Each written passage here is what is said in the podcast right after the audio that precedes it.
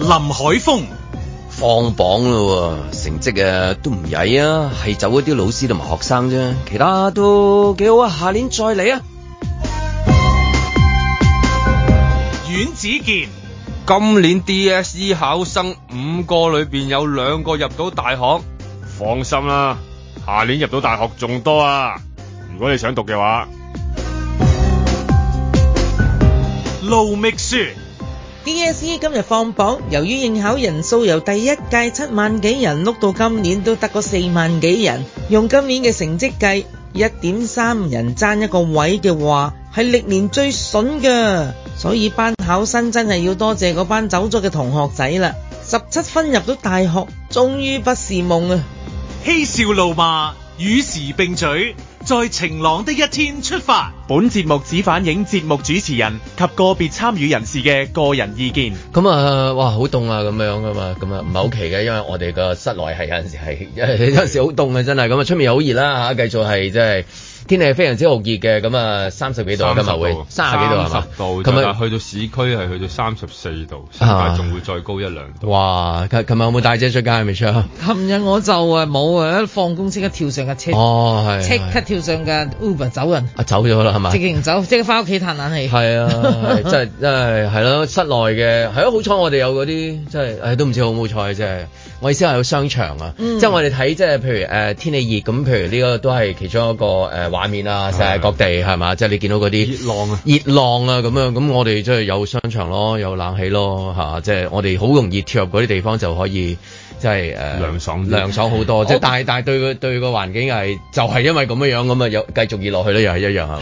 我琴日琴晚就出街食晚飯，咁我食完晚飯就落即係落誒、呃即係即即係離開嗰個現場啦。咁咧佢就有一啲長嘅樓梯，嗰啲電動樓梯落到底咧，你就會出翻去嗰個大 廈嗰陣啦。好啦，咁我喺個長樓梯望落去嘅時候咧，我就見到一隻嗰啲叫做法式鬥牛犬啊，即係細細隻嗰啲鬥牛狗羹啊，哦嗰隻啊嘛細隻嘅，係嗰啲 French 咧，佢哋叫做 French 啦，係嗰只。咁嗰只咧就一隻乳豬咁趴咗喺度，好細隻嘅啫佢，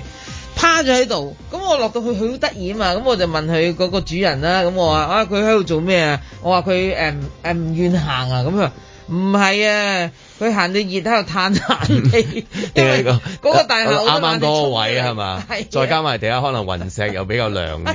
係啊，啲動都物好識揀位只㗎。狗仔都識得揀地方嘆冷氣啊！真係笑到我肚痛啊！哇！嗰只狗仔真係嚇，即係好惡耶噶喎，平時係係嘛嗰款係啊呢。只唔係惡嘢佢，呢只係得意嗰只。啊，OK。係啦，即係嗰只我都唔識形容佢叫做咩犬啊，係嗰只係啦。係咯，但係盡量都揾位嘆冷氣啦，狗又好，係啊人又好，連咩狗都好要啦嘆冷氣啦係其實都係挨落去有有陰嘅地方啊係。咁樣啊，係啊哇！真係卅幾度，卅幾係嘛？卅五度㗎。如果今日會去到，即係以往咧，我哋睇即係即係我意思，我有時睇天氣咧，我都唔係睇嗰個即係度數，我有時睇相嘅都係，即係我意思係睇相知道幾熱。咁你香港例牌，即係熱嘅時候，你梗係走去淺水灣海灘影幾個比堅尼啊咁樣，你梗係呢幾美女個啊啦。嘛。係呢啲好好嘅呢 係啲，例牌嘅，好似冇第啲地方係講熱嘅係。咁誒誒，另外就係即係呢啲國際性嘅圖片一定係嘅，你梗係影嗰個廣場嗰個噴水池嘅，唔知啲細蚊仔喺度玩水，濕晒身啊啊係啦，就即係影嗰啲人跳落去，咁啊呢個陣間再講啊，即係嗰啲廣場嗰啲水池啲水有幾乾淨，真係唔鬼知啊！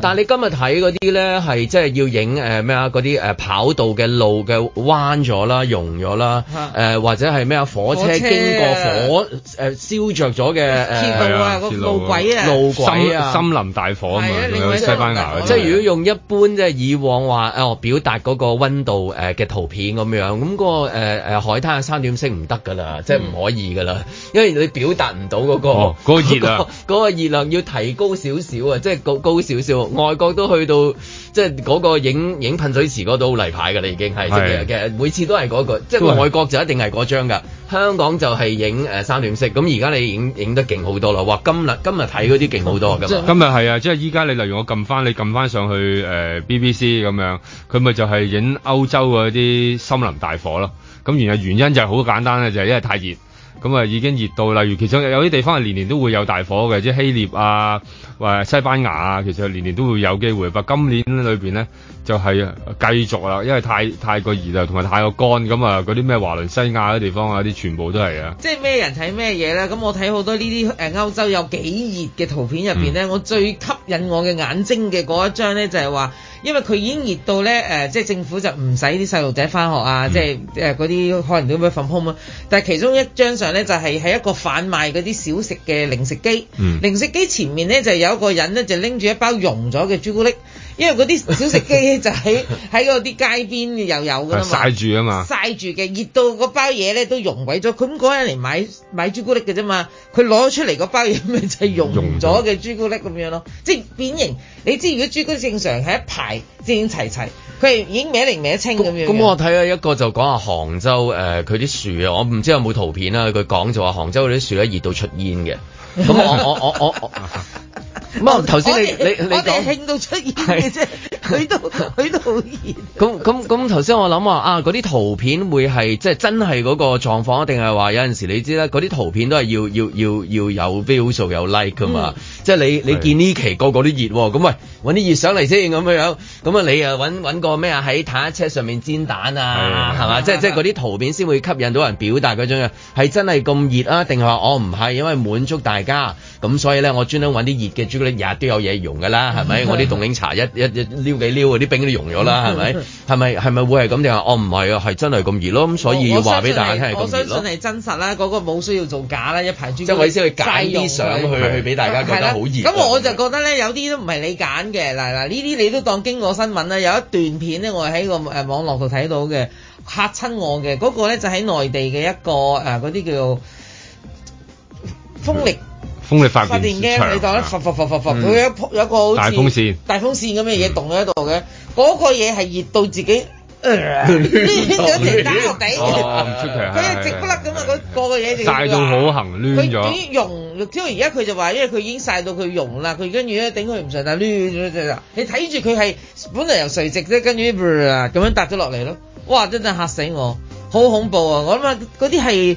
金屬我相信係鋼鐵啦，因為係擺喺戶外，我未必㗎我喎，佢可能係有啲纖維先至咁樣溶化喎，即係咁樣嗯就係咁唔知佢樣。但即係總之要表達就熱到溶咯，熱到溶即係我真我係覺得係即啊係今日睇嘅圖片係哇好熱咯，咁啊熱到咁樣咯，咁熱到溶咯，差唔多係咁係啊咁係咪真係咁一定話真係咁熱咯？咪 就係係真係好熱咯，係真係好似你 feel 到㗎嘛，係嘛？所以我 呢排唔好咁出街，話晒我叫盧覓雪雪雪 雪雪一定用㗎嘛。所以熱鼠人嗰個廣告真係真係要拍個新嘅版本係啦唔要啊單止係咁嘅啫，即係都都仲未去嗰啲劏房啊，即係嗰類嗰係啊啲，你話俾你聽嗰種熱法，或者你開工嘅時候嗰種熱法啊。係嘛？哦即係咁嗰啲地方真係我哋我哋太幸福啦，太多即係地方有冷氣啦，係咪？係啊行去個屋苑啊，嗰個商場啊，都有冷氣，係咁噴俾你。咁但係同埋嗰啲天台地方住嗰啲咧，天台屋啊嗰啲咧，即係以前係會有嘅，會有啲誒、呃即係官員啊行上去啊，以示自己真係行上去咧，嗰、個誒、呃、恤衫佢好咧貼就濕近民咗，生啊嘛濕咗啊，咁啊展示一下睇咁出嚟樣。 即係熱都係一個需要係啊需要表達嘅嘢，展示嘅嘢即係佢要表達佢自己對係啊熱嘅睇法啊對嘛熱睇法，跟住哎呀唔得啦，唔得了啦，其實咧都跟住受咗好多 年㗎啦，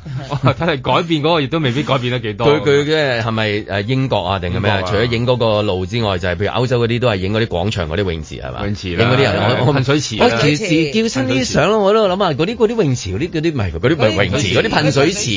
嗰啲水啊，真係得唔得嘅咧？梗真係唔係。放乾淨啦，我覺得咁。但係點解會真係有人會喺跳落去，跟住然之後揚整啲水上嚟啊？即係咁樣樣。因為佢覺得冇嘢啊嘛，佢唔覺得佢乾污淨糟咯嘛係啊。不過外國我又覺得咁嘅喎，即係啲水咧唔知點解係咪即係人傑地靈啲咧？你感覺上面你噴出嚟，你有冇咁咩嘢啊？今咁啊時今日你真係你個人嗰啲啲唔係喎，真係政治極度我懷疑不佢正嗰、確啊個佢唔係佢係我由佢嗰個水嘅水源嘅問題啊，佢可能直接駁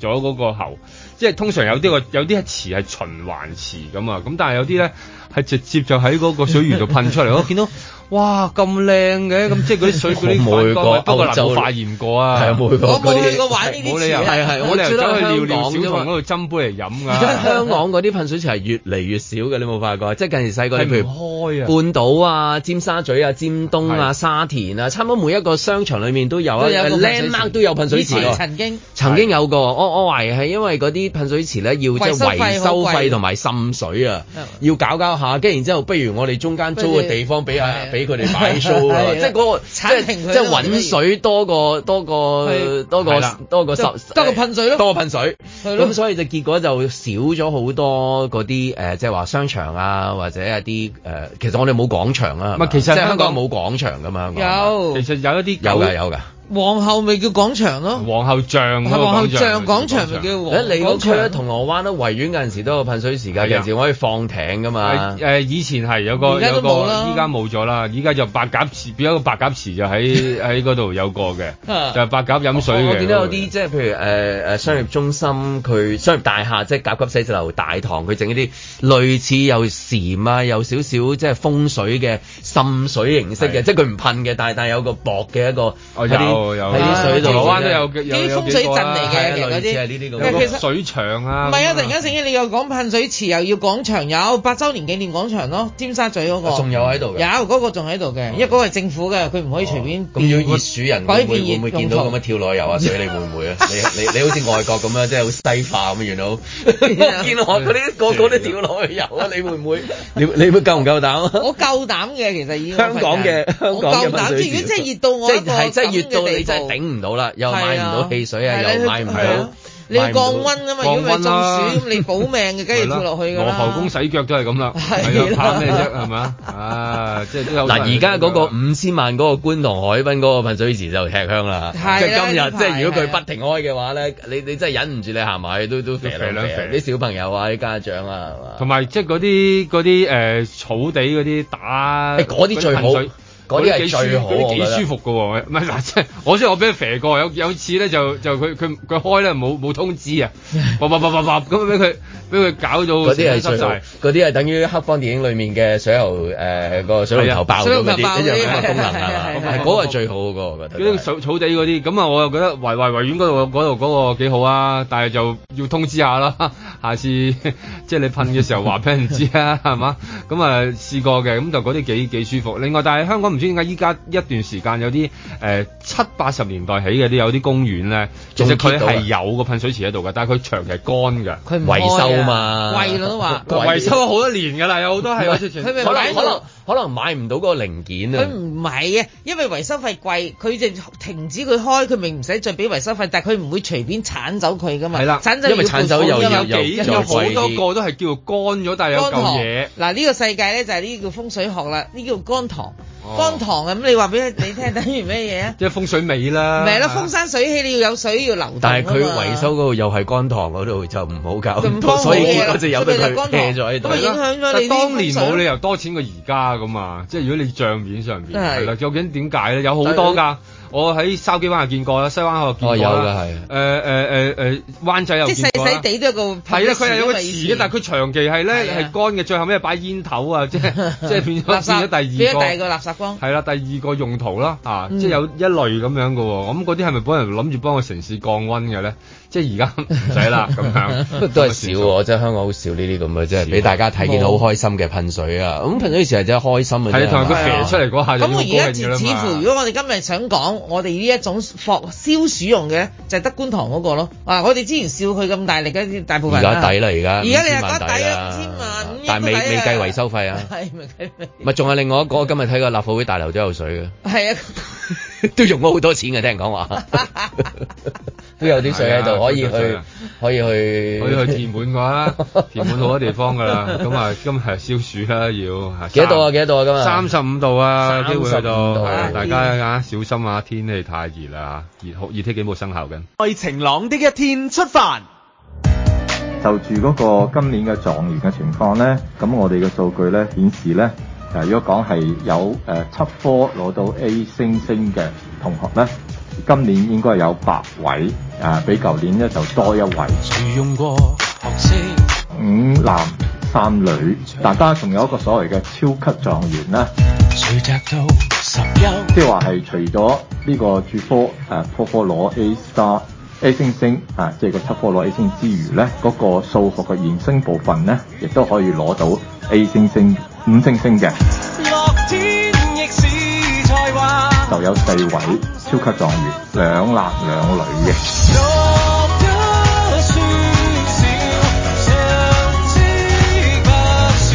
各科係五星星嘅咧，啊，我哋都有十三位同學嘅。整體嘅表現咧，今年嘅考生咧一啲都唔差過往年嘅，雖然佢哋經歷咗好嚴峻嘅疫情。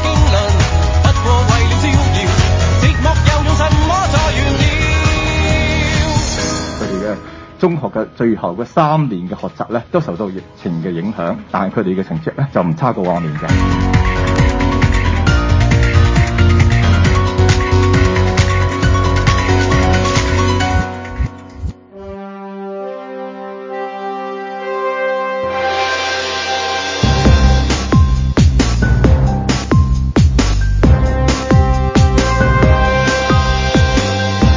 林海峰、阮子健、路觅雪，嬉笑怒罵，與時並舉，在晴朗的一天出發。咁多謝啲聽眾啊，即刻提供嗰啲即係噴水池嘅位置俾我 哋，等我哋有種心涼嘅感覺啊。係啊，咁但係即係要要要搞清楚啦，有一啲咧即係你即係你知有管理㗎啦，你真係唔可以立你好似外國咁樣啦，你好西人咁樣跳落去，你真係會成為 一個外國人㗎，you know。哦，但係就咁喎、 因為你香港以前就即係依家呢兩年就少咗啦。以前好多有多西人嘅年代咧，即係咁其實你見到佢哋做好多行為咧，啲保安都因為唔知係咪語言不通喎、 好少有嗰啲話唔你唔好冇橫加阻止你唔好要我難做啊，係少啲嘅喎又。係咯你見到佢啊，你點解唔做啊佢做得咧？吓？點解我係 要我係俾你難做咧？係咯係嘛？ 但係真係又咁樣，不過依家又冇啦，嗰啲都走埋啦。 咁啊，即係一個特別嘅地方嚇。咁啊，依家好多多聽眾就 send 翻，哦，我知東涌有嚇，跟住有啲話將軍澳又有啊。咁嗰啲咁嗰啊啲屬於係即係誒，嗯即係譬如誒公嘅定係咩？你知外國嗰啲泳池咧可以唔係講泳池噴水池噴水池噴水池點解可以？因為佢廣場係即係公公嘅，家嘅。你真係可以落去即係即係唔可以太過分啦，但係你真係可以浸下。你唔可能落去沖涼，但係係 即係如果你着晒衫行咗落去係浸下只腳，冇人一理一你一嘅。次性都 OK 嘅係嚇，咁咁 係但係你話屋苑嗰啲你行落去屋苑就嗰啲真唔得啦啲私人地係方商場嗰啊，個全部都唔得咯唔。係，因為依家香港以前都係出現嗰個問題，就係關於個公共空間嘅問題嘅。究竟嗰個嗯公共空間係邊一個管理，同埋嗰個公共空間有幾公共？即係以前都成日都講哦嘅，係以有時前因為真係唔知佢私因為營公佢係嗰個公共真係空間，但係以前亦都試過發生有 所以啲要案睇地件契。嘅。係啦，公共空間，但係原來佢係要俾私人管理嘅，有啲公共空間就私人都冇管理最嘅。出名嗰個都應該係時代廣場嗰個啦。咁試過一段時間。係啦，當咁時所就係以已經係即係大家對公共空間嗰個認知啊，嗰、個要求啊，就已經係嚴格啊高咗好多㗎啦。嗯，咁所以咧，你而家話啊，就即直聽眾提供嗰啲喺誒將軍澳啊，或者係東涌嗰啲咧，其實我就唔知佢講乜嘅。 咁咁咧，我唔會佢公共空間嚟嘅係我公唔共知。咁所以咧，我唔知佢係公共定私人。咁只不過就提醒大家，如果係公共嘅，咁你可以盡情啲玩；私人嘅你唔好立 亂去，好危險。 OK，咁啊誒，今日大題目梗係嗰個放榜啦放，榜係啊啱晒啦，我哋三個啱放榜出 嚟講啦一流 啦。 點啊？呢個題目咁咁啊喂，梗係都可以講啦，梗係可以講啦。我意思啊，即係話啊，我哋睇誒呢度就全部都講咗狀元啲成績啊，但其實有冇人講啊？即係誒、呃譬如其他啲其他角度睇嗰個成績咧，譬如啊。誒咁咁多哇咁多嗰啲即係招聘老師廣告嘅，即係呢啲都係成績表嚟㗎嘛，其實梗係啦即係譬如誒、呃、學生考咗嗰個試出嚟咗個成績，咁啊有一個評分啦。咁但係另外個角度喺睇有一啲成績會唔會其實原來有個成績表都可以睇到究竟個成績反映到啲乜嘢咧咁樣樣。咁誒當然啦，即刻有個 model answer 就係有好多原因㗎，唔關我哋事㗎，梗係個唔個係都話單一原因，嗱有啲人咧就係退休啦，啊係啦嗱有啲人咧就係好中意外國啦，有咁啲人去外樣國，同埋外國啦讀完翻嚟 啦，咁樣。咁事實上係真係嘅喎，咁見即係話誒招，唔好話個老師走走唔走，啊但係招聘老師嘅平面廣告咧，我哋真係未見過未係停揭過報紙係揭得咁大版嘅，係啊係嚇到我淨係係啊，我以為請下即係譬如誒校工校工啊啊，算啦即係姐姐啊嗰啲啫， 老師又請，跟住咩主任課咧主任又請跟住，就校校長長都咧請 嘅，係啦係真係從來未見過。哦各式咁各跟住樣然之後，另外喺好多即係你啲朋友一定會 send 好多相俾你啦。啊，阿 Aden 喺嗰度開學啦，即係呢啲係差唔多年紀嘅，譬如嗰啲家庭係中產嘅，咁然之後佢都大唔住喺香小港係啦，佢係佢啊咁咁呢啲都係一個成績表嚟㗎，即係都係嚇係啊咁樣。咁佢近陣時我譬如見好多補習天王咁都係成績表嚟㗎。其實睇成績都唔一定係睇報章話俾我哋聽嗰個狀元嗰個成績代表嗰年，其實可以睇其 他。係啊，所以真係求學不是求分數㗎， 真係有好多嘢真係真係都係一個分數嘅指標嘅嘅指標嚟嘅，真係你望住即係除咗呢樣之外就仲係仲有另一個啦，即係除咗 DSE 之外，仲有另一個考試就 IB 啦，IB 嘅報考人數誒增加啦吓、即係咁啊，即係等同於另一個對戰就係即係佢考咗 IB，佢又唔會考 DSE 噶啦梗係啦。咁點解要考 IB 咧？因為要去銜接咯同外國銜接接嘅軌大學要接軌啊嘛。咁嗰度嘅數字又多咗，呢、個數字又開始少咗。咁究竟係個原因係點咧？同埋未來嘅學童仲會唔會仲喺度考試，又係一個問題啦。即係仲需唔需要考 DSE 啊？即係慢慢好多家長或者好多人士開始都諗一個問題就係、即係仲有冇需要有一個純粹係為咗香港而設嘅一個所謂嘅公開考試咧？咁樣咁啊，依其實慢慢可以變成咗呢一類嘅話題嚟。咁其實如果係咁都已經有數字已經誒俾咗成績表㗎啦，因為嗱呢個叫誒呃誒中學文憑試啦，即係 DSE 咧，其實就有十年到啦。咁呢十年咧，其實就碌翻落嚟咧，其實佢個人數係遞減㗎嘛，不斷遞減啊佢佢第一屆係講緊七萬幾人，係嗱啊而家即係你到十年到啦，咁佢咪就碌到落嚟，變咗得四萬幾，即係中間冇咗三萬人啦，至少啦。咁嗰三萬人去咗邊咧？你話齋一有可能係去考 IB 啦。二嗯佢真係離開咗香港，唔揀香港呢一個讀書基地咧，就去第二度去讀書啦。另一類就係冇出 世啦，係啦，另外又冇出咧。佢就係冇出第世。三就係佢哋根本唔要唔要考試，我我淨係唔書都唔要讀咁 啊都得㗎。你有好多個理由，咁但係話三萬幾人嗯喎，講緊咁即係話唔出世 嗰啲，咁佢咪就係咯咁佢有講數個字都合嘅理嘅，即係佢講個冇出世個係睇避孕套嘅銷量嘅。係啊係啊， 即係如果嗰一年係即係零舍賣得多，即係話啲人唔願生啊嘛。誒同埋同埋咁你出生率出生率低啊嘛，係嘛？即係等於就係嗰個出生率低啦，同埋就應該係都有關係啦，即係雖然唔有直有接關關係係。同埋嗰條線係一條好好好長嘅線，可以拉到好遠嘅，就甚至連誒、呃出生嘅，例如誒、呃女士生產嘅年齡。都好有直接嘅關係，即係佢會唔會再放好多時間去到投資落去，俾小朋友去到誒、呃、讀書，或者佢會點樣投資咁樣？呢、個都係一個問題嚟嘅，即係等於而家裏嗯邊即係講緊哦，如果年紀優厚啲，或者佢年紀大啲生，咁可能個經濟實力實力好啲，咁佢會唔會選擇留翻喺香港本地裏邊繼續去到拼搏度讀咧？咁樣定還是佢寧願將嚿錢呃大啲？你不如即係大家都冇咁辛苦啦， 媽媽都老啦，嚇大家都攰啦，不如就喺第二度啦咁樣。咁呢個係喎，因為前排見到一個誒、呃婦產科醫生，佢話、你都唔好以為啊，即係依家得兩極嘅啫，即係出世嘅時候，一係咧就係、啊已經高齡產婦啦，咁誒超過三十七八歲以上生，好普遍佢話，一係咧就誒、呃太細嘅，即係你以前覺得佢佢哦嚇。即係生十六歲就生仔係啊啦，你或者更細佢都見過，即係一係好兩極咁樣。咁佢係兩極嘅意思就係話，有啲佢可能好優好優厚，嗯佢、即係已經儲夠錢啦咁樣。咁可能佢未來就唔擺喺本地嗰度噶咯。你即係你完全睇到佢嗰條路咧，佢嗰個人生路線應該係為咗即係外國某幾個唔名校或者長春藤名校去到鋪路。咁、有啲就係留翻喺香港咁。你就睇下你睇到嗰個變化喺度咯，即係幾幾樣嘢都睇到。可唔可以睇啲學生啲名都睇到個去向啊？即係好多 Caden 啊、Hayden 啊、Layden 啊咁 樣，代表住啲乜嘢咧？又真係啊，其實係㗎，甚嗰至期流行啦，嗰期啊流嗰期流行嘅啫係啊 甚至你見到誒而家係有啲講，例如有好多朋友教書啦，係有好多純講誒、呃普通話嘅學生嚟咗香港啦，咁樣咁亦都睇到哦，當年原來你睇計翻個年紀就係、哦雙非嘅年代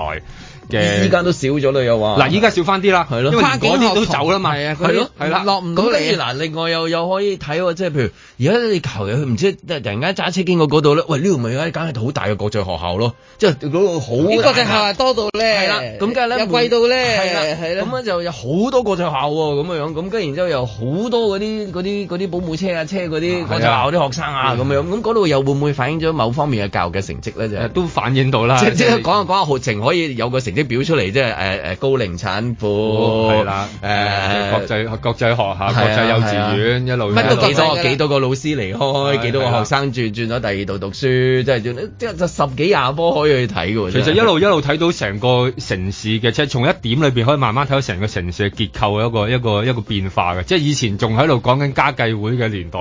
即係而家就變咗唔生最後一代，跟住然後就一係就儲夠彈藥先再咁生咁樣，即係慢慢一路儲落去。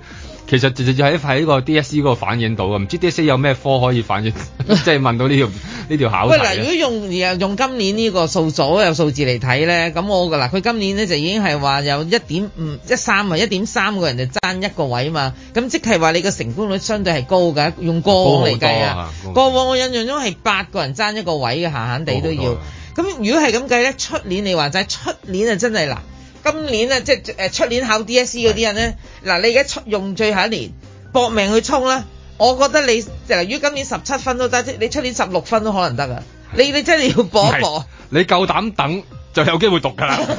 係啦，啊你可能諗一年唔考你。諗一年都得，係啦啊你出年咧真係掂啊！嗱，今年考得唔掂嗰啲咧，出年再 考過。因為你其實都睇到噶嘛，嗯你要搏去第二度讀書嘅嗰個情況，佢唔會話我今年考 DSE 我就即刻掟咗個仔去第二度嘅，即係所以其實誒呢家係未係嗰個 DSE 嘅低潮嚟 嘅，其實係早幾年裏邊就已經即係送咗佢去去到第二度，即係如果佢要去考外國嘅試嘅時候啊，去美國又好，去英國又好，其實唔係今年送或者唔係上年送，係早一兩年就已經送，所以如果呢兩年見到個數字低咧，即係未來數字會更低，更低係係啦，所以咧誒、入大學真係不是夢啦，係啊，唔係十七分入大學不是夢，呃不冇。是夢啦咁係樣，啦即係話你啊你唔怕嗰、個、誒成績再低啲咁樣，因為 個個位就喺度，因為以前成日都講緊一個問題就係香港係咪可以更加多嘅大學嘅學位噶嘛，咁但係而家就唔使啦， 唔使多啦嚇、夠啦，因為提供唔夠嘅人提供嘅數量就越嚟越少，咁啊呢個就係一個特別嘅一個社會形態誒、呃造成㗎啦。以前就死都唔肯加嘅，係嘛？咁啊而家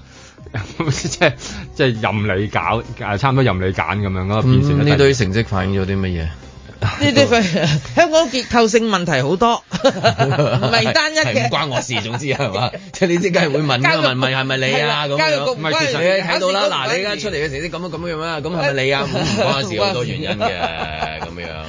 咁其實真係未必一定關我事 嘅，或者係關佢事咧。係啊唔係唔好意思，又講人哋關咩邊 個事，因為你唔可以點名道姓係最衰盧明雪啦，最衰阮之健啦咁樣。但係總之咧就係一定係啊，你好少人話啊。誒上一手啊，累咗我啦，即係咁嗱，啊個教你育局都局長都係嘛講 啊，教育局局長喺上個禮拜講咗句名句㗎，佢都話嗱，而家香港呢個學生嘅人數少咗好多啦，教師又流失啦，係，但係咧都未必等於反映到咧係佢哋唔滿意香港教育制度啊嘛。嗱，主要教育風水唔好啊，我都係咁話啦，係啊乾塘啦，主要係乾塘係啦啊，啲噴水冇乜噴水池 啦，咁樣。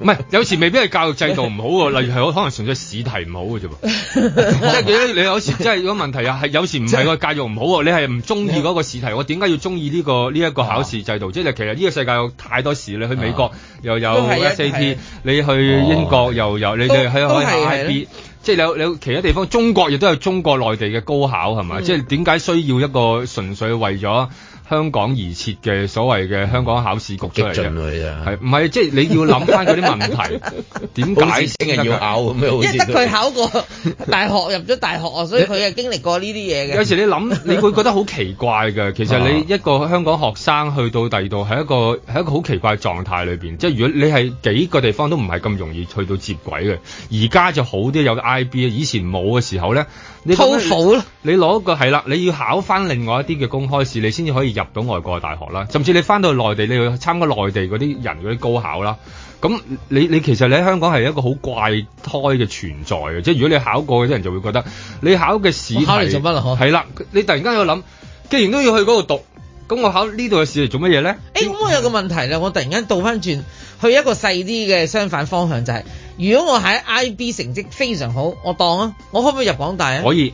哦，咁我即係去考嗱 IB 所以啦。咪就係話啦，講完咗咯。咪即即係呢個呢、個就係即係佢一個好特別嘅現實嘅問題咧，就係、可以啦。咁所以呃突然間會問咁點解咧？同埋呢啲考試題又刁轉喎，即係年年都走去諗下點樣去去去陰學生咁 啊！其實嗰啲試題係即係你諗啊，即係咁刁轉，點解我要咁刁轉要去係咯？其實我係一個吸收知識嘅過程嚟啫。如果吸收知識係一個開心嘅過程裏邊，點解要令到呢個過程變到好似好痛苦咧？但係我諗成長其中一部分就係你係屈住要做一啲你覺得好戇居嘅嘢，但係之後未必你你你知唔知點解點，但係嗰樣嘢係一個鍛 鍊，即係唯有係咁樣咁樣樣去，即係話梗有啲嘢棘住㗎啦，梗有啲係嗱，誒你覺得唔知點㗎啊呃如果係咁啦，呢係我嘛覺得應該要有考生行出嚟啦，就好似嗰個男仔啊，要而家向平機會講啊，即係佢投訴學校逼佢剪短頭髮，佢認為係違反咗呢個平等機會嘅，因為個男女性別嗰個嘅問題。咁我就覺得呢單嘢啊真係好睇啦！呢單嘢我相信終極呢，呢男仔學生係可以留如長果有頭髮通識嘅。就通識題嚟呢條肯定係通識嘅。題啦如果。如果通識有，但係又但俾出嘅 話，唔係啊，咁你長毛即係之前曾經坐監嘅時候已嗯經爭取過長頭髮，點解釋囚唔係唔係釋囚，即係佢囚犯點解一定要剪晒佢啲頭髮咧？男仔咁咪好咯，咪就係有一係啊啲題目就係好似你話齋，就係點改啊，即係咁樣咁你你點解一定啊？你你個偶像嘅倪匡講乜嘢啊？我好多嘢嘅喎，邊度講得切唔啊？係大咁佢佢就佬你八點五萬分叫我講，我邊度講講唔得切係啊？大呢佬句佢講一次嘅，佢咪就 好啊多佢咪就話嘢咯。嘅佢話從來啲細路係唔應該聽大人話嘅，如果唔係就點會有後來所發生嘅一啲改變咧？就因為佢唔聽話喎，咯。下一代唔應該聽上一代。梗係啦，呢個係好緊要，咁所以就留留長頭髮咪就係點解我唔可以留長頭髮咯？男仔問呢個問題啊咁咁幾時？時有個阿阿子健同學嘅話，點解要 DSE 啊？ 係啦即係係啊啦佢上訴，佢而家有少少上訴，點解要 E？DSE 啊 E 點啊解咁樣？要有咧？係咪？其實既然可以去考 IB，可以考中國高考嘅話，係啦，誒有咩需要存在咧？唔係已經回歸咗啦咩？係啦冇錯即係呢個應該廢除呢個係呢個係真係廢除科舉一樣，你廢除你 DSE，諗啲問題出嚟又嘥咗一個，你淨係嘥咗一嚿錢去養住一個機構，甚至養住一個所個考謂評以局啊嘛前係啦，嗯即係你有冇咁嘅必要先？即係如果真係回歸的話，我覺得內地書係好平嘅喎，唔而且質量都係唔錯啊！你試下考下內地高考數學啊，係 嘛？我諗好多人投降㗎，即係所以所以唔唔唔唔係好明白嘅，有時候你會覺得吓，即咁係跟住有一個 startup 唔知創科喺個車房度搞咗上市啊，千幾萬億啊美金又問同你講啊，點解有大學咧係嘛？係啊，所以咪咪外國咪出現爆咗幾個呢啲奇才出嚟啦，所以佢令到好多人無端端誒、呃學咗佢，咁啊可能有有 機會發達㗎喎，咁啊呢啲啊要問下，即係問下啊朱克伯格啊、 伊恩馬斯佢哋啊。在晴朗的一天出發。其實唔係淨係今年㗎啦，其實上一年我哋都已經誒、呃收起咗好多政治類嘅書，擔心自己俾人 DQ 多啲啦。因為都幾突然㗎，嗰陣時即係嗰、個誒、呃、書展會 DQ 呢、個嗰、個消息。我哋一路都都有啲擔心會唔會自己會有份啦、誒、因為唔知嗰個標準係點樣啦、我諗我哋唔係好大寄望，出書都比較保守啊，即係誒、無論題材同數量嗰啲都比較保守啊。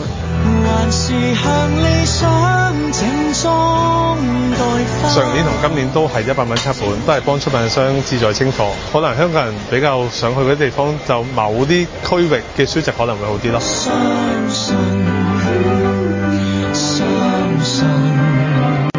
我哋咧就冇咧去誒、呃做嗰個預先審查啦，同埋我哋亦都唔會咧即係去誒誒、呃呃做一個叫做誒點、樣去審查啲書嘅一個動作㗎。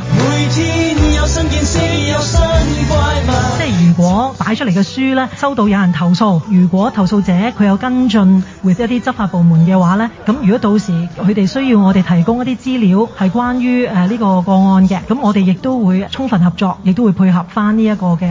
呃、調查咯。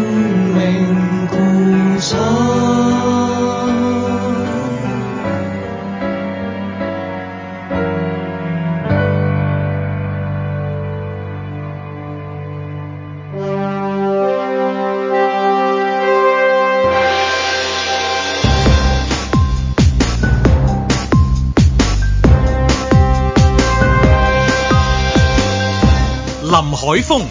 通靈嗰啲節目俾人投訴啊迷信，誒快啲打電話去投訴成人台話佢鹹濕先。阮子健、英國持續高温，去到四十度，英國人冇冷氣，機場跑道仲突咗出嚟。睇到呢啲新聞喺香港，有啲人會好心涼啊，真係好怪啊！盧覓雪、書展今日開鑼，重點就梗係啱啱過身嘅倪匡先生一系列作品啦，仲有大會推薦五個歷史文化作家嘅書啊，仲有一個叫做盧覓雪嘅人，竟然夠膽學人出書，啊寫成點真係唔知㗎，所以咪要買嚟睇完先知咯。嬉笑怒罵，與時並舉，在晴朗的一天出發。呢個真係啊，唔講都要講啊！真係我 哋重中之重啊我就係、就係想問就係、喂，趕唔趕得切今年先？我哋到底係去邊年嘅書展度排排隊啫，呢位先係啊冇錯啦嚇咁啊，即係嘛香港見你仲喺周圍嗰度風花雪月嚇，香依港依味幽幽咁啊喺度，即係邊度邊度得閒寫書啊，邊度講下寫嗰啲嗰啲趕書嗰啲好忙噶嘛，而家又台係啊台啊，自己都要影幅相，身水身汗，攞啲書啊，係嘛咁啊漏夜喺咩喺喺工業大廈抬出嚟啊，即係嗰啲啊，係係咪啦先？有冇嘅先係咪今屆嘅書展啊？定係喺即係咩啊？喺誒東涌啊嗰個嗰個啊我參加動漫。動漫，哦哦搞錯咗 Crossplay crossplay，哦啊黑絲黑黑絲粒頭，今今年你係嘛凌？波麗嘅造型黑黑絲粒頭，係啦，咁啊再加機動戰士，成我中意嗯成呢一個福音戰士多啲老虎狗 唉，成小法心式啲啊老虎狗，法式老虎狗係啊係，啦點啫？你去動漫展定係咩啊？兩樣都去咩啊？哇結結婚展啊，寵物展嗰度啊，出書啊。寵物展就出喂嚟，真係 講唔講得切寵 㗎？嗰日先聽你講話搞緊啫，我哋用好少時間講啊，大概講到九點半嘅咋， 即係佢嗰個上 下啦，咁上下啦，夠啦，因為書展集中梗係講大師嘅作品啦，梗係大師啊大師啊 咁知咁啊抽少少時間講下 Michelle 嗰啲啦，我覺得聽眾接受嘅，接受。我希望大家接受啦，其實唔好投訴啦，唔嗯我好投唔訴係。投，我唔係推銷㗎，其實誒唔唔係使，咪邊個話你推銷黐啊？線我幾驚你唔會啊誤會我啊唔！會，我哋我哋首真係要先首先講唔講得切先？講一次，講一次係啊！琴日已經擺咗入去書展，因為佢琴日就佈置場地啊哦嘛，即係係哦咯，即係好似演唱會咁，琴日佈置，咁啊今日咧朝頭早應該九已開噶咯喎，哦哦係啦係係九點就開噶啦嘛係，啊有人應該希望拍到人衝入去， 下晝唔係個去書名旺角係老貓啊，係 嘛？唔係攞馬維斯嚟嘅， 真真我真係搞唔掂啊！真係，即係你知我唔睇書㗎啦。係書名係地圖王定係咩啊？冇咗地圖王㗎 啦，香港。書名你有係 Google 咩？使乜地圖王啫？書名係書名係玩食瞓日本攻略係咪？誒，香港攻略啦，香港味道係嘛？係啦，回味一百書種名係咩啊？移民攻略，唔係攻略，英國英英街一來回 boarding school 係咪？係係啊。 Cambridge 啊，誒誒牛津漫步啊係啦係啦係啦，海外置業心得，啊係啦，如我何哋再唔係講少嘅，我哋真係真係，如果你有呢個名係賣多好多嘅，你加埋 spiritual。係啦， spiritual 健康誒文明誒生態誒玩食瞓天狗香港地圖王，係係誒啊天狗加埋哦啊，加埋天狗，有香港心靈洗滌王啊 Yoga 山係誒係啦，我有山係移民移喎，民誒置業海外置業，生同倪飲康、倪康、生同倪飲康食、倪康。拍打拉筋拍打拉 筋，拍倪康大師拍推理小説，水知生活菜生活難，今夜不設防。多點點。唔啊係，我哋都係揾你諗個書名嘅時候，有冇諗過即係大家見到個書名就，哎呢本我要啦，叫 做盧覓雪或者叫叫叫蕭翠蓮咁樣樣係咪？係啊，哦即係頭先嗰啲字都係我諗係嗰啲搜尋裡面都一定必定出現喺今年書展裏面最最肯定啊熱，即係你而家有倪康移民都有人買啊，我估。咁倪康教移民啦，唔係你是但佢當拼年埋遇。過㗎啊係咯，倪康講移係民啊。咁啊，兩大題目喎。咁咁，我估應該係啊某一年係 維斯利升學、老老貓大學、係啦，係遠真合之業，原真合資、海外資、海外置業、加拿大温哥華、温哥華之老貓，唉唉，好開心，好開心真係啊！係嗱，我未就出發我都先興奮啊！聽你哋講我都好介事，我哋都係讀翻嗰啲熱門搜尋字出嚟 咋。係多啊，係係嘛？啊，咁咁點啫？個書名叫咩啫？個書名頭先阮子健讀咗真㗎，香港味道，係回啊味一百種香港食物。咁係啊，哦啊，作者盧覓雪。係啊腳拜盧覓雪，係啦咁啊有個封面都好靚嘅，係有有呃誒懷疑盧覓雪啦， 因為有個公仔啦，咁啊另外有有兩隻一虎二虎啦，疑似係啦，同埋嗰架一二零號嘅誒電車就去跑馬地嘅，係嘛疑似係啦，咁樣啊，呢個呢個香港味道，據聞咧，呢、個封面咧就係、香港一個好出名嘅漫畫家阿 Man 曾畫嘅，呢、個就唔係疑似啦，呢、個已經係堅嘅。係係啦，咁啊 佢畫貓畫動物好出色嘅，係係啊，所以畫貓似過畫人嘅。咁啊誒，裏面誒大部分都係畫貓㗎係嘛？即係。誒基本上係一本寵物 哦寵物指南你唔好話俾我聽有字啊，大佬！如果我打開冇貓友，我哋中意即係中意貓嘅朋友好失望，我哋真係 欺騙讀者。我打去咩平機會啊，咩嗰啲咩消費者委員會 啊，咩冇貓啊，俾你冇人咁樣捉係嘛？唔係啊，你知你你嗰個説明唔係佢有條例咪咁嘅，你講嗰樣嘢商同商品說明條例，即係話內容係與外貌不相符，啊唉， 投訴 點啊？佢。佢話俾你聽啊，你喺香港回味，佢話往事不能回味，係嘛？所以唔啱。驚唔驚咩啊？投訴話裸露啊，或者暴露 啊，你好中意噶嘛？或者有人投訴，真係裸露咩嘅啊，入邊真係裸攞露到龍蝦定係鮑㗎。魚點啊？知佢啊？真係裸露㗎，就係思想嘅裸露啊！裸露 咗對佢對香港食嘅物感情啦，哦係佢對食物嘅回憶啦，赤裸裸，好赤裸㗎呢一單哦好赤裸嘢真係 OK，OK，係啊面面紅啊，容易面紅嘅就唔好隨便揭開佢嗯，係啦嗯，嗯又好驚自己 會我要唔要包膠袋？竟然有人行過嚟話唔得啊！呢本但書啊，佢個封面冇裸露嘅，係點都攞翻幾箱喺電台送 啦，應該會剩㗎啦係嘛？冇理由冇冇又冇啊，一店都送咗好多書俾我。又送嗰啲無錄液、無錄無錄，唔係精神。佢沖涼嗰啲嘢啊。係 anyway 咁啊係啦，送咁啊本咯，咁你講到咁我就可以㗎。要送幾要要本要，啦梗你係要啦，想簽名啊嗰簽啲名咁樣啦冇問簽題。名加加誒誒玉照，一虎二虎簽名都得。加肉照好係啊係啦係，咁我哋誒揾日啦，揾日啦，揾日係啦好啦，咁啊誒係啦，捧場嘅捧場啦，啊要為之揾日，喂大佬，人哋今日書展開開鑼喎，得你啦。你都冇現貨喺度，切，咁我咪班咯即你刻。即刻有現貨揸住先至可以 po 相噶嘛。哦，係嗱即係嗱嗱，得呢啲真係好，我即刻班本翻嚇！嚟先。聽日我哋攞出嚟摸上隻手咁講下，摸上我隻手哋偏咗，因為今日唔可以時間關係，唔可以講咁多啊嘛。聞聞唔到係書啊，香咁好啊，好記住好佢嗰本書就喺誒牛池灣誒文娛康樂中康樂心。中心後面街市三二樓圖書館大啊威威我愛你暗號，直入豬肉直直入直入話權哥權哥照我中。掘底出， 打邊爐火鍋。好，講翻書展先。好，係咁啊今日開鑼 係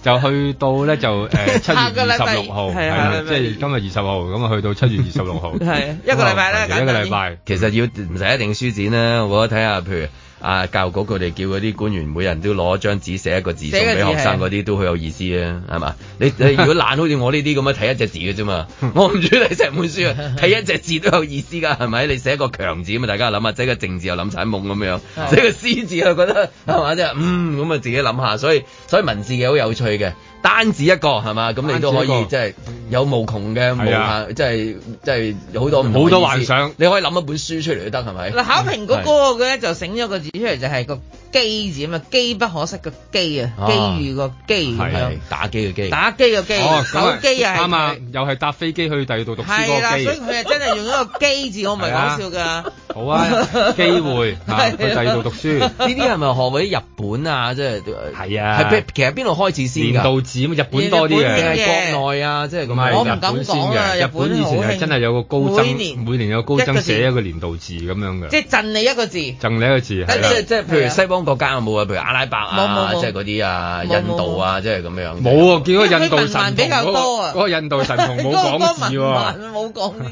啲啊。唔係我懶啊嘛，我唔睇書中國冇文啊嘛。盲嘅，所以就佢掃盲，係啦，咁所以又啊，OK，又煩啲，係啦。總之 OK 日本就係每年都有一個字啦。即係啊咁而家我就我自己比較懶睇字，所以我睇單字算數。係啦咁當然咧，有啲人睇書就睇完成本書，好多書好多書都係歸納一個字啦，都係啊即係可能都係咁樣。哦，睇完呢個我得到一個得到一個字啦，即係咁樣都係啦係都有嘅，即係萬佛朝宗都可能都係咁樣嘅。即係係啦，咪係啦，即係將佢 歸納啊歸納但歸係我唔納。知嗰啲學生真係會唔會睇翻呢啲單字咧，真係即係考生 啊！佢係即係俾考生睇㗎嘛，係嘛？唔係嗰啲字係鼓勵啲 DSE 考生哦鼓勵嘅，頭先我哋鼓勵噏嗰啲單字啊啊，一個機字啊，因為有個阿力李力字啊阿有個係啊有，個阿有阿個李家超就俾咗字個啊同字啊嘛，同學仔個同啊，係係啦，咁其實咧其實就幾好啊，因為有時你望住咧，真係好開心嘅，就對於啲同學好大勉勵嘅感覺，即係話誒考得唔好啊嗯 啊，考唔到啊，唔使驚嘅，未來條路好暢通嘅。考得好嗰啲就擔心啲啦，嚇。咁樣其實咧就呃 誒誒應該咁講咧，唔同嘅官員咧都響應咗啊啊教育局局嗯長啊啊一人蔡若蓮一人一字一人一字咁樣咧，其實一人一字咧就唔同嘅高官都掟咗出嚟㗎啦。咁而家咧佢哋我俾我笑完之後，佢哋終於咧原來掟得字夠多啦，佢哋終於可以好似啊阿金庸先生嗰啲啊，哦飛雪一四八六啊連珠射四八六啊嘛嗯嗰啲咁樣，佢而係嘛家走去射白鹿啦。咁而家佢就度咗句嘢出嚟嘅喎，但係美加嗰啲有啲有啲前啊，有啲機啊，嗰啲仲有後尾嚟嗰啲咧，佢又未第度得掂嘅。小女今年十八 歲，係啦係啦，又係又 係又係個博罪， 你真係好難贏東方呢一個贏㗎唔到㗎喎我贏唔到㗎。 呢個贏唔呢到個啦，呢個係誒，真係已經去到一個歷史層面㗎啦。係即呢個係贏跨越幾幾代人，我覺得係。係啊即係當年講十八歲嗰個，而家可能做咗婆婆啊。係啊。係咯。咁穿咗人村民戰佢穿而啊家咗村咩？民店穿咗句嘢出嚟咧，就叫做同行過新路，跟住就咧靜運芳心靜，靜啊靜止嘅靜，芳心靜啊阿正個靜啊，跟住咧就堅毅信力行，思強志安定啊，係啦哦，聽落就佢講講張仲美講完，我真係真真真真人名，望住佢講講講。講唔通㗎，講咗講講唔通㗎，講唔通啊㗎，一個字一個字咪簡單單單係咯。講唔通㗎，你 要問啊，要 要問維斯利啦要問維斯利要要揼一揼 地請一請啊大師，唔可以點偏睇見迷信，唔可以偏見迷信。要請阿大師去講下到底點樣。 你講唔 通㗎，破解唔到㗎，破解唔到㗎。嗱，即當然咧，我就純粹睇完之後，即係佢寫乜嘢嘅？有有有啲近緊 嚟啦。睇到睇到我口口吐白沫啊！有有有有啲小人睇到我口吐白沫，唔得了㗎！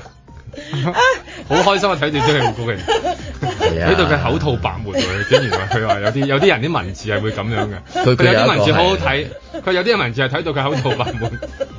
佢東野圭吾嗰啲寫嗰啲小説啊，拖拖拖拖拖拖到講最後長，你係因為講講講講講講講講講講講，我唔中意睇嘅，即係就唔好睇啦，咁就唔好睇啦，睇好到緊要㗎佢佢佢要寫個啊呃嗰個個個，佢要寫我我睇下佢點樣收場，我睇佢點樣收場，唔好收場㗎。 東野圭吾都俾佢掃埋係啊啦，佢都開心啊機關槍咁肥，肥哎呀哎笑死！咁佢嗰嗰嗰出咗書未啊？即係嗰啲嗰啲嗰啲字買唔嗰買啲字串埋可以出書啦，係串嘛？埋可以出書今年十八歲好啦，朗朗上口，清水出芙蓉，係嘛？唉好 啦。 我一人一字啊呢個一人一字咁啊，咁後尾其實即係因為啲人咧就陸陸續續噶啦，其實我唔係好明嘅，人哋講到明叫你同啲 DSE 嘅考生打氣，咁有啲人咧就總總係遲過啦，咁啊遲，咁有啲字都擺唔入去啦，即係好似琴日嗰個機字佢已經擺唔切嗯啦，可能佢等得等特登要等到個記者會嗯佢先至就俾個有啲機字啊有啲有啲可能大家諗唔諗唔到係唔嘛？係佢唔諗個夠啊單機字智，所以諗唔到啊嘛。有機 智有冇人有冇人寫嗰個玩字咧？唔係玩啊自己都錯過啦係佢。啊！有冇人交嗰啲單字係誒陰啊陽啊咁樣？因為冇佢啊其中一個最大面對嘅最大嘅困惑就係即係如果佢 negative 陽 positive 嘅時轉候陰。陰轉係陽啊，即係嗰樣嘢啊，咁或者係去同埋留呢個係字啦都係去即同留係即係呢因個字為屋企人或者係同輩係啊、同學啊都會係問啊：咦，你點啊？去邊啊？你決定點啊？跟住你要選擇㗎咯喎，係咪？係啊，中同英都好難搞中㗎，同英係啊好難搞㗎，係啊係係啊，仲有三個英文字叫 BNO 啊嘛。呢啊啲再再聽聽唔明，聽唔明。啊唔懂㗎，唔懂㗎， S A R 同誒 B N O 係係啊 咪？唔懂㗎，唔懂㗎。唔懂嘅，啊唔唔懂㗎係咁所以咧，即係呢一啲誒誒，唔係好過去㗎啦。頭先嗰啲我過咗隊，啦，嗰個係啊，喂，嗰嗰佢佢都派咗即係咁咪都好即係寫放對榜咯。寫對隊出嚟，咁啊佢原來佢做咗，但係佢將已出的字咧就誒砌咗四隻四隊嘢出嚟啦，你到五五絕啦咁樣。但係嗰個問題係誒睇完都係覺得都 係射白鹿，都係射白鹿好，係啊射白鹿好好。係啊，係啦唔係即係佢有冇意義先？又冇乜最後尾，咯最後尾個意義不大嘅咁樣咁啊，即係冇味道啊原來加埋都係冇乜意義。唔係嗱，所以有意思嗱都得嘅嗱，同行過生路咁樣啦，即係一齊行過一條新嘅路咁 OK，但係冇味道啊！即係你飛雪連天射白鹿嗰啲係有味道，兼係佢人哋係將一個書名嘅第一個字，每一本書佢寫書嘅時候定咗書名都冇諗過，他日就可以做件咁樣嘅事。人哋嗰啲文才咪真係勁咯咁，呢啲真係又淺白又冇味道，淡妙妙咯嗱。嗯，堅毅信力行喎，咁點啫？係啊，係即係呢啲隻字都擺埋，好似啲隔銀嚟咁，好似大家做咩三九唔識七啊！嗱，呢啲 真係思強志安定咁，個志係志氣嘅志，係啦，思想嘅思咁，好似擺埋哦哦好似即即入邊冇嘢嘢啊嘛，冇嘢你話即係如果你話誒飛雪連天射白鹿，淨有影像呢淨有影像㗎啦㗎即係你淨覺得係有個大盒喺度㗎嘛，梗你淨係覺得啦。你淨覺得好有雪山飛狐望你住雪見山到，你見到郭跟靖，住你見到跟住楊然過，後就你見到拉弓㗎啦嘛，係啊， 係啊嚇，係即係咯你淨感覺到哇嚟啦嚇，係咯係啊群合嚟啦，係 啊所以都係單止一個錢最好啦，嗯咁多個拼因埋為就。有人有有人出過錢啊，哦出過錢有係人嘛出咗個錢，阿基都擺唔入去啦，嗯係咯，咁所以我咪覺得呢個好笑嘅就係呢一度嗯啦。咁啊誒，儲多啲啦，即係儲多啲啦，即係儲多啲可以集結成書啦，將來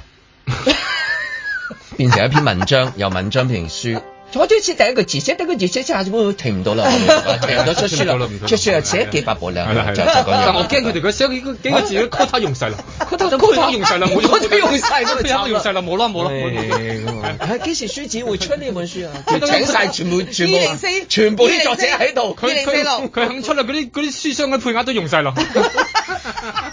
嗱，即係希望有一日真係啊，全部每一個單字嘅都係一個作者，單字作者成為呢個即係即係即係歷史上未出現過未未嘅。出我現寫一個字就我就係作者，因為我哋拼埋 crossover 就係全部就係都係作者。咁樣儲儲埋埋，今年譬如有二十算好香港故個，事啦係啦，咁咁就跟住啊跟住下年又有二十個，一路咁有樣，一路就會一路出出到一本係啦出一書本文章，係一啦本書，一本書然之後一一系列嘅書，然後不斷重複同一個字 打開，你會覺得好迷幻。在晴朗的一天出發。財富情報及調查科最近展開咗一連串嘅情報分析同埋調查，當中包括有網上巡邏啦，同埋派警員去喬裝成為一啲有興趣嘅賣家，買一啲銀行戶口俾相關嘅人士。是被逼當傀儡。我哋俗稱為放蛇行動。七月十八號同埋七月十九日兩日，我哋喺香港各地方進行咗一個拘捕行動，總共拘捕咗十名本地嘅香港男子，罪名為煽惑他人犯洗黑錢罪嘅。誰人夢想卻已粉碎。而被捕嘅人士咧，年齡係介乎廿一歲至三十一歲。呢啲被捕人士咧，而家仍被扣留調查當中。是非的應變過程，故事發掘下去，好有一個理由作罪。我哋警方會進一步去跟進啦。曾經會牽涉過同被捕人士有交易嘅一啲人，我哋都會進一步調查嘅。無休止爭鬥旅當中包括曾經賣過呢啲傀儡戶口俾被捕人士嘅戶口持有人啦，同埋背後利用呢啲傀儡戶口嘅犯罪集團成員。我哋唔排除未來會作進一步嘅拘捕行動嘅。真相要問誰？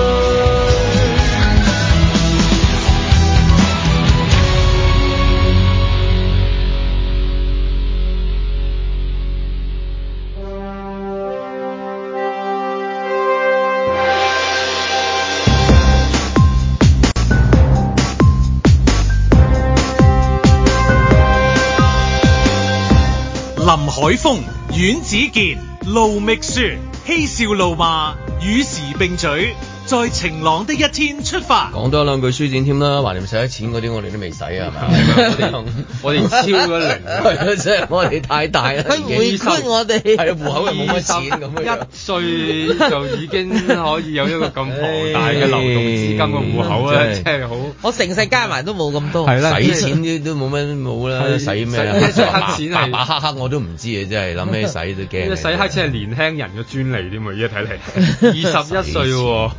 廿一歲啊，點解會咁即年？係呢個係唔依家唔理解嘅。嗱，係咪係咪都年紀大咧？算我覺得係，係因啊為好似有啲新聞仲年紀再細啲添喎。我覺得係啊一個所謂謂嘅罪案嘅模式，而家係有一種誒誒、呃、兩極化嘅。嗯譬如最近有一個連環爆竊啦，咁就係牽涉咗三個賊人，佢哋嘅平均年紀都係六十五或以上嘅。三個加埋差唔多二百歲。係啦，咁而家呢個咧就係一所謂洗黑錢咧，因為牽涉咧就係一啲叫科技啊嘛，係咁所以咧佢哋一年紀就會年輕化咯。嗰個咧爆格係傳統嘅一種誒老行業啦係老行呢個夕業老陽工業嚟嘅老所以話係爆格犯罪模式係啦，亦都唔咁啊知天眼嘅存在。係咁啊好少話調轉有一個即係廿歲走去白㗎嚇係啦即係約埋幾個因為廿嗰啲歲比較要學少嘅，嗰啲啲啦技巧嚟咁有啲嘢，咁所以佢啊就我諗佢都同冇埋體能不佳可能係係係啦啊。嚇，即係體能冇啲 uncle 咁好 啊。咁所以咧，所以就你睇罪惡模式係估到㗎啦，佢哋咩嘅年紀咁咯。係啦，咁所以今次係係啦，網利用網上活動啫。係係咯，咁啊年青人係咪應該睇多啲書，可能就減低咗佢個罪案率係啊，咧尤其是所以嗰本咩香港味道啊，香港味道 好年睇係啊青人應該呢個年青人必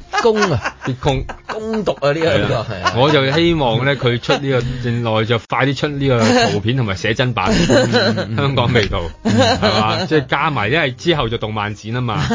就以 cosplay 嘅形式咧， 就再即係再添食。嗱，我就未睇本書啊， 即係單憑個書名咧，咁我估嘅內容啦，會係講香港咩味道咧？係搭地鐵嗰啲聞到嗰啲味道啊， 佢有個電車度，啊電車係啦，佢話搭電車啊，電車都 幾都味道多㗎。 OK，上好，唔係因為佢通風啊，開開通晒風窗得好開開，又係舒服小輪啦又舒服小輪嘅就搭咁嘅樣係嘛？香港咩味道啊？而家會聞到，會聞到咩味道？啊，咁啊臭豆腐味啦！即係如果你一如果要有，如果仲有嘅，即係一定聞到嘅。係係係係啦，奶茶、咖啡嘅味啦，嗯嗰啲烘焙咖啡係啊咖啡好烘多焙嘅係麵包即嘅係味如啦。果就咁講聞嗱，到嘅你味街道邊行到係炒栗子嘅味啊啦。不過如果能夠仲聞到嗰啲味道好好，即係話嗰嗰個仲有味滲出嚟，有啲嘢係冇味冇味冇到，正所謂。但係冇味冇 到，即係誒、呃、檸檬咁樣。係你而家聞到檸檬唔夠係酸聞到㗎嗬味嘅，聞有陣到時佢你仲話香嘅可以，即係我印象當中唔係啲酸味檸聞檬到咧辟，味㗎你真係等一堆喺度咧，你仲可以辟味。但係你而家等落個鼻度，你都唔知點解聞嘅都聞唔到嘅喎。係自己嘅鼻問題啊，定係話啲個品唔係佢種佢種植問題啦，係係係大家咁咯你去一齊嘅即係唔話誒有有啲第二啲地方嚟嘅，可能係你聞一聞，哇！哦，原來檸檬咁味嘅，係係即係真係即係唔係咁啊，係啊嘛，佢成個種植環境唔同咗啦嘛，係啊係嘛？即係佢佢依家係咁催谷催谷好多嘢，個形狀嘅似啊，但係嗰啲味道就唔同咗啊。咁啊係啊好多雞時候雞蛋仔，你聞唔聞到雞蛋嘅香味咧？個蛋香即嗯係咧。飯香都好啊係啦飯香啲飯香係咪啊？咁我哋梗唔敢拋書包啦，呢啲味道嘅。我淨係留翻香港喺香港味道裏邊啊味道啦，大師同我哋分享啦。係啦我哋呢啲真係係咪？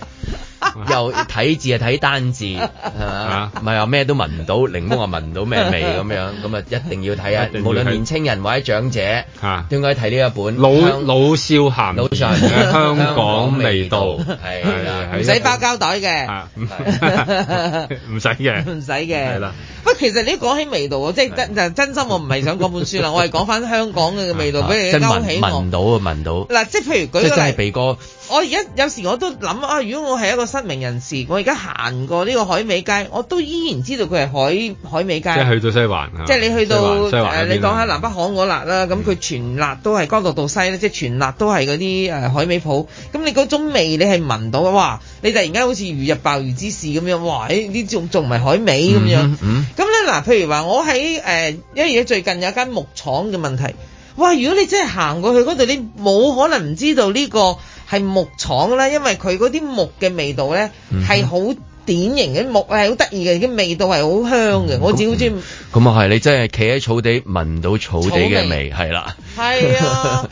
你聞到膠嘅味。係啊，咁嗯樣譬如你經過上環嗰啲咧，棺材鋪我仲唔聞到棺材香，即係咁，因為棺材係用靚木做噶嘛，一般嗰啲楠木啊，成咁柳柳柳柳州州木咁啊啊，咁變咗佢係貴價嘅木添啊，仲要係，咁所以佢嘅味啊再好啲。好啦，咁你又再行啦，咁譬如如果我當啊，我行去古代嘅浣紗街，嗰度係洗衫嘅地方嚟噶嘛，咁你一定係聞到一啲洗衣嘅味道，洗衣係一種味道嗯嘅，佢可以係臭崩崩，因為啲衫污糟，嗯佢一洗完之後佢你可有以油順劑嚇，係啦，香噴噴嗰度嗯未嗰陣時未有油順劑嘅應該。我我就行下嗰個工業大廈嗰個冷巷，聞到啲有啲油味，咁 啊，我原來個廚房嗰個出風位嗰個，係唔係好，而家好多咯，而家好多啊呢啲都係香港嘅味道。係啊，咁譬如嗱，如果你當誒古代嘅唔係古代咧，幾廿年前就得味㗎道都啦，其幾好實。講嘅誒啫。啊喺大坑嗰度咪好多收車房嘅，你會聞到嗰啲咩偈偈嗯油油味啦啊嗰偈油啲咩味啦，即係泵味嗰啲會係好清晰嘅，咁我好好㗎。譬如我我我中意有個味咧，就係有啊有個商場，唔知點解咧，佢突然間咧即係每一分鐘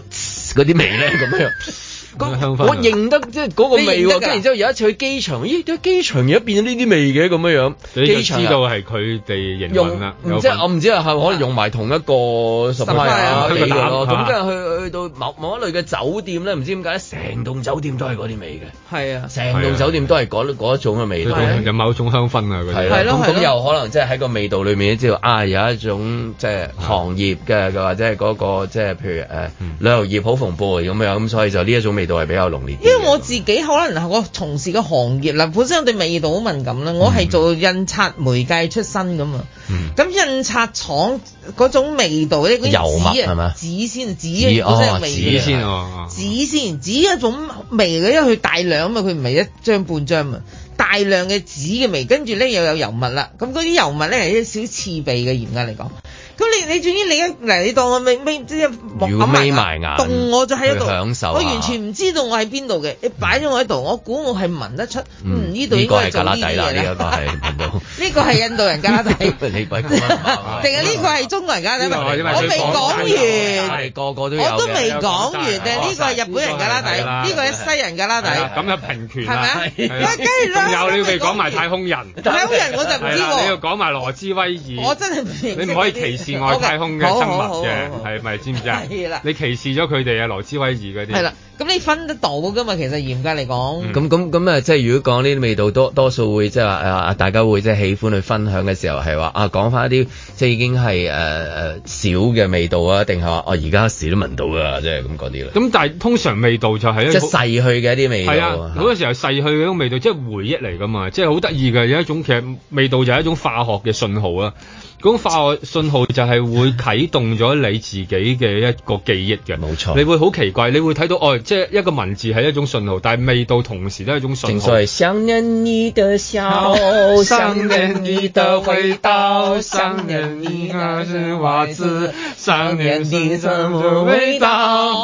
我想念你的 笑。係啦，好啊好啊，係啊，係我哋唱得衰啫嘛首歌。係啊，仲要不過唔好中意煙聞啊，淡淡煙草味道做乜啫？係咪戒煙啊？咪嗌佢係咪？你咁愛佢係咪？ 即係即係嗱，呢個就係味道有一種信號嚟噶嘛。嗰、個信號就係有機會勾起你好多嘅記憶。呢、個就係一個好一個好特殊嘅嘅狀態嚟嘅。你好多深層嘅記憶都可以通過一種味道去到去到勾引起你翻嚟。即係佢可能甚至有時候會俾。圖片嘅能力更加大，你有時會覺得啊，點解你望住幅圖你覺得冇咩感覺，但係突然間一個味道嚟到嘅時候，你就會諗起、哇！哦即係你一講得段好往 spiritual 啊！呢啲真係。一個人，咁唔唔係係唔係嘅，即係因即係為唔係嘛，即係正我覺呢一個。你喺一間房裏面，佢俾一啲味俾你，淨係聞味嘅啊啫，收你六百八 先第一。第一第一樣嘢收啊收啊，誒做會員先，買咗個 plan 先，anyway，你做 生意啊嘛，的搞租確啊嘛係。新新銀紙嘅味道同舊銀紙哦嘅係啊味道真係啦間。幾啊佢佢係彈一種味道出嚟俾你聞，聞一一兩分鐘，聞幾分鐘，坐喺度自己靜靜嗯地，你自己諗下，啊你可能會突然間覺得哇，味道就係咁嚟㗎啦，係啊你就會諗起一啲。即係往事啦，係啊因為其實係一種化學嘅信號嚟㗎嘛，你你覺得嗰個信號係係係最直接嘅，其實係，嗯即係等於好多昆蟲嘅傳遞誒、呃、信息嘅方法就係用呢種化學信號，味道本身就係化學動物信根本都係味道號啊係啊。動動物物都係你能夠最原始你去嘅你感見啲受到狗咧都係發情期，係大啦，部冇分錯，都係，冇係錯啊。 主人一除條底褲同埋嗰啲襪，佢第一時間，尤其是嗰條着咗全日嘅底 褲，跟住佢又走開咗㗎啦，好好驚慌啊！主人又除褲啦咁啊咬樣，到周嚟就， 你都試過咧，唔係因為佢係好直接嘅呢種呢種信號係，即係係最直接地引起你一個身體嘅反應都你係咁。你你你咁健康，你會唔會即係譬如邊啲味道特別喜歡，譬如鮑魚啊，即係咁啊，或者咩啫？人哋素食者，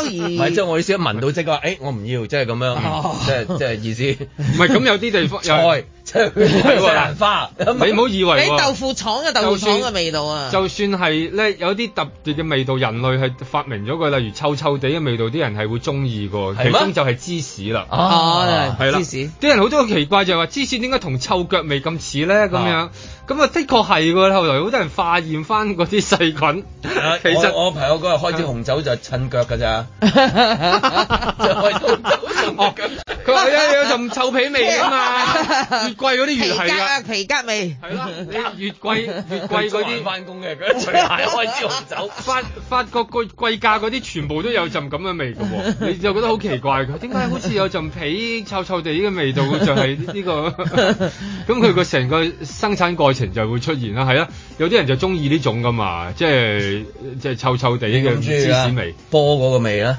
波籃白球啊，皮係啦，你真係皮波膠波真係唔同味係啊㗎，真係一攞上手嗰個籃球，一一擺落你去就聞一聞嘅時 候，皮波。嗯唔係啊，中學中學哦諗翻係啊係嚟啊係嘛？皮博仲有好多汗臭， 即係呢個係中學籃球啊嘛，個個好大汗，仲要係嗰個年代嘅係哇，味道真係講講好耐，真係啦係車嘅新嘅新味，嘅皮味啊，嗰啲哇車新嘅就車係為廂入邊嘅味係啊啊。嗰個味就係為咗嗰個味，你一係啊冇咗就冇係啦。啊，後來係啲啊車廠特登加上去。咁係跟啊住跟住屋企裏面屋企人用過嘅衫啊，係啊或者一啲枕頭嘅味啊。我成日咧行入糖果店，你眯埋眼都感覺到甜啊，即係嗰種咪甜味。上次就講華妹咯，你記唔記得？係話妹係另一種味道啊嘛，即係另一種嘅，你會個口會酸嘅，流口水係噶啊嘛。仲仲未仲唔係好明點解鹹濕佢點解鹹濕嘢係即係會會令你到我哋你一流口水講就會流口水，但係講第啲鹹濕嘢你唔會流 口水。唔係即即唔係即即係我意思流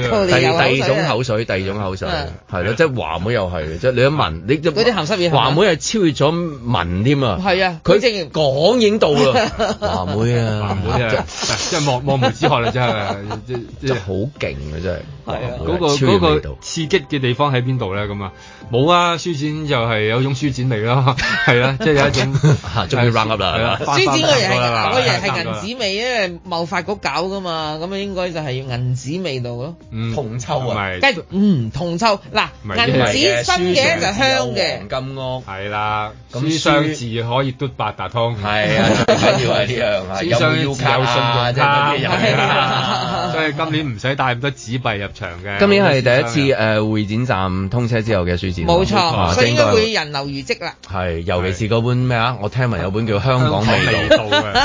好多人話問緊，有問緊才有女我好盧驚覓雪撰寫， 我好驚有人即係嗰啲塗鴉咧，就特登喺個香港味道中間就加個嚇，加個字插係嘛插仔號就加個啊腳字，咁點算咧？咁香港腳味道啊香港腳味道，可能個銷量會高啲添，係畢啊竟。如果裏邊仲有個哈哈笑嘅話 咧，係呢個香港腳，然後哈哈笑指南啊。咁嗰嗰我回味唯有都好多嘢講㗎我唯有咁啦，我去書箱度攞幾本書翻嚟，等啊啊 要要要等到林海峰幫我哋加呢係加路咧，等嗰本嘢就成為絕啊本，唔就好更加值唔好收寫個藏有價字值啊啦你。咁多個家字啊，你先嚟香港你啫唉真係香港味 道得啊，啊係啊香港加咩味道咧？ 原來有啲味係唔加得唔係嘅，有啲味唔加得，有啲味唔加原 得。來係油 味。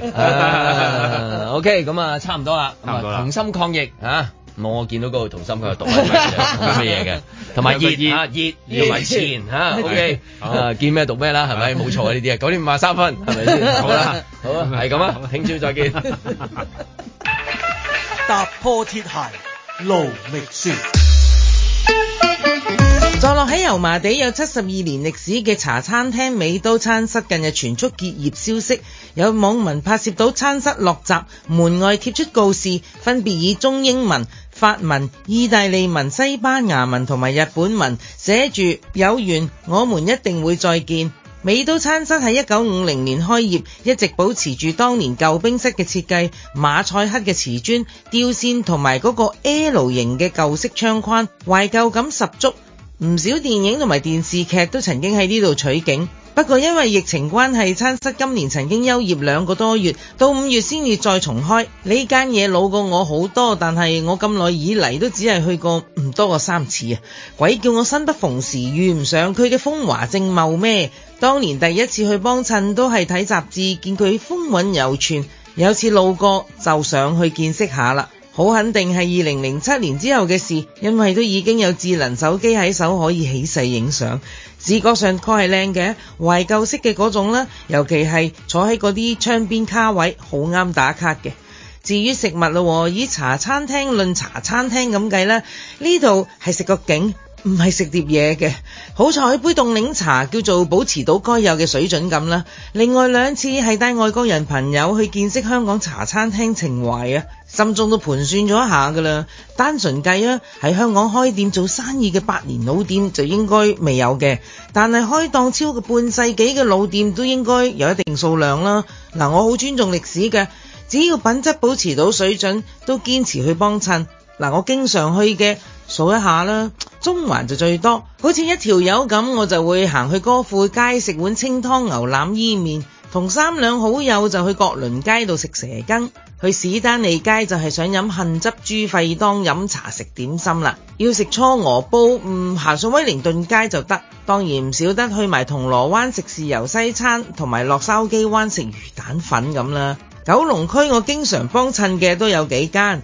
食茶餐廳就會去佐敦白加士街，食沙爹火鍋咩？去九龍城侯王道，嘆西式下午茶就去尖沙咀梳士巴利道啦。咁樣數一數，原來都有九間㗎喎。發現好多移居海外嘅人，往往就係為咗一碗牛腩麵、魚蛋粉同雲吞麵、港式奶茶、咖喱魚蛋、魚肉燒賣、雞蛋仔呢一類街頭小食而思鄉病發。我唔敢諗，如果有一日我都移居海外，我會掛住啲乜嘢？蛇羹初鵝煲呢啲就真係幫自己唔到啦，清湯牛腩雲吞我都有啲信心整得到。如果真係要咁諗嘅話，我估會係搬咗去史丹利街都四十六年嘅茶室啦。莫講杏汁豬肺湯真係搞佢唔掂啊，單係茶室本身都已經睇飽咗先啦。仲有就係一九二八年喺梳士巴利道開業嘅大酒店。嗰個大堂咖啡廳又係去極都唔厭，唔係話佢啲嘢第二度食唔返，